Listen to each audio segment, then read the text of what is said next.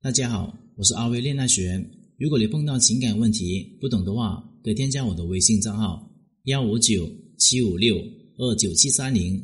有问题的话，可以在微信上面跟我说。今天呢，有一个学员问我说：“是不是天下的男人都非常花心呢？”我当场就反问他：“是不是天下的女人都喜欢买买买呢？”这位学员呢，也再也没有回复我了，大概是被我说的无话可说了，因为我只是用人性去做一个类比。我就接着对他说：“心大的女人呢，能够找到一个心大的男人。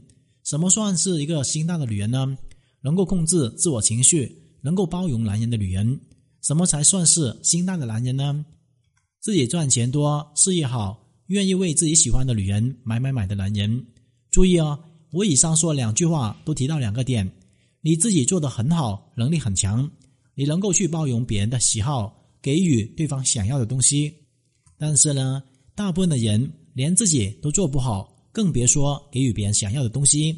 这里呢，我突然间想到一句话：自己长得丑的人还嫌弃别人长得丑。女人呢，想要找到一个好的伴侣呢，首先要做好你自己，做好自己。要做到内外兼修，才能够做到真正的好。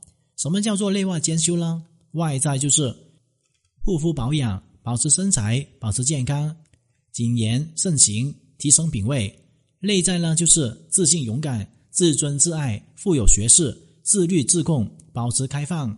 一部分的女人最多只能做到护肤保养，保持身材；大部分的女人呢，我所说的这些一点也做不到。她们每天呢就知道吃吃吃、买买买、做做做、闹闹闹，所以呢，有很多女人眼里能够做到每天护肤、保持身材的女人，已经算是人生赢家了。我的学员里面有很多这样的女人，然而仅仅有外在还是远远不够的。大部分的女人呢，脑袋比较蠢，是因为每天只知道吃喝玩乐、买买买，根本不爱看书、读书学习，也不提升自己。和真正优秀的男人在一起呢，交流的时候，竟然发现自己没话说了，因为什么也不懂，聊不到一块去。你的内在决定你能够吸引到什么样的男人和你在一起。很多女人认为自己赚钱就是一种幸福，有钱就是一种幸福，越有钱就越幸福。可事实上面呢，很多女人越是有钱就越不幸福。你知道那些有钱的人呢，事业好的女人依然不幸福吗？今天我给你们解释一下。为什么有钱人事业好依然不幸福？第一个，首先你要明确一点，有钱和幸福是毫无关系的。什么叫做幸福呢？幸福就是猫吃鱼，狗吃肉，奥特曼打妖怪。说白了，幸福呢就是每天过得开开心心的。没有钱一样可以穷开心。你以为有钱就能够幸福吗？我举个例子，你有了钱，你能够躲过死神吗？即便你买了保险，又怎么样呢？该死的还要死。这就是不幸，不幸是任何人都没有办法躲过的。有钱呢，你也躲不过。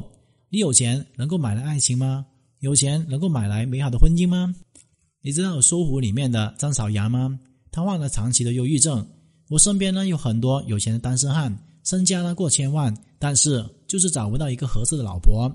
因为有钱呢，并不能够帮助你买来爱情、买来婚姻、买来幸福，甚至你的钱越多呢，你就越不幸福。马云就说过一句话：“我最羡慕的人呢，就是一个月能够赚两万的块钱的人。我做阿里巴巴了，我后悔死了。这是穷人所不能够理解的。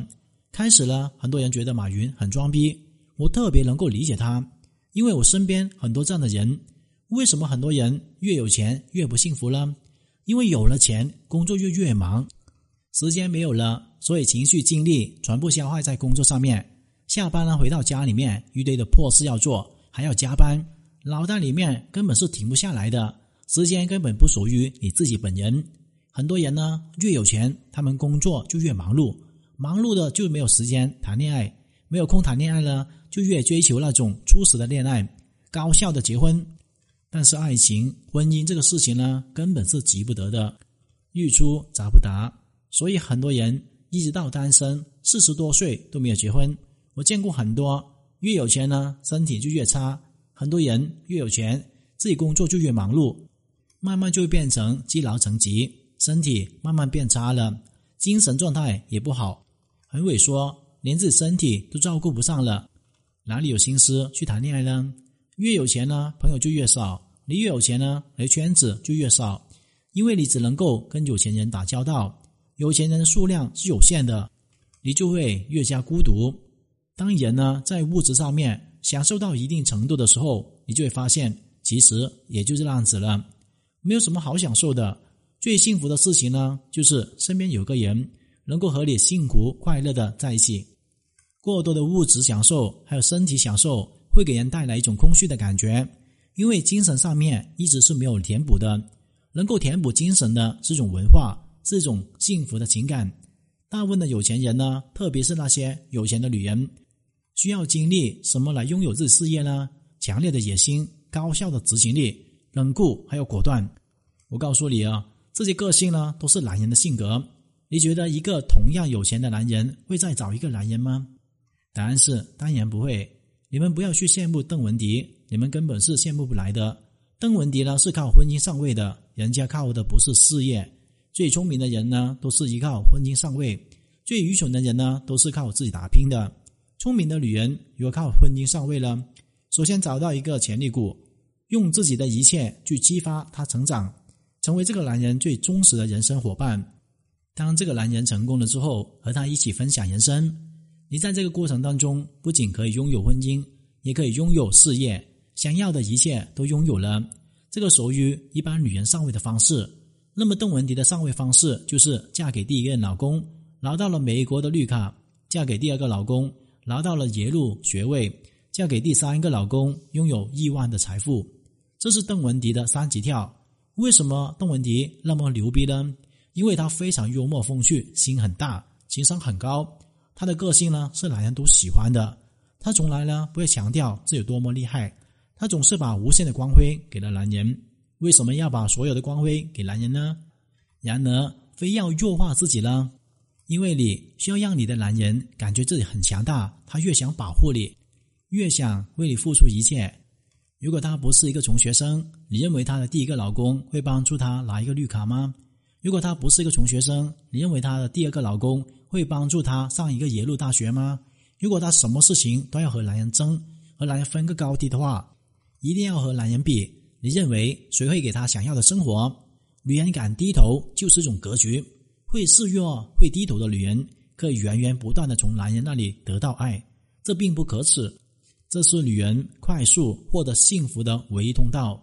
有男人你不用，你靠自己苦逼的去打拼，你要奋斗多少年呢？女人先有婚姻，再有事业，是通往婚姻最快速的通道。古人说的一句话并没有错：先成家后立业。没有家呢，就没有事业。家庭稳固，事业才能够稳步的发展。什么样的人最有本事呢？低头老婆抬头汉。会低头的女人是最能够拿住男人的女人。会抬头挺胸的男人是有担当的，干事业的大男人。成功者并没有自我的意识。他们不在乎个人的得失，也不在乎个人的面子，不会在乎个人的尊严。正是如此，他们呢能够成为最有尊严、最有价值、最富有的人。但是这个世界呢，大部分的人呢都太在乎面子了，有太强大的自我意识，所以大部分的人呢各个方面都并不是很顺利。今天的课程就聊到这里。如果你遇到情感问题解决不了的话，可添加我的微信账号咨询任何的问题。感谢大家收听。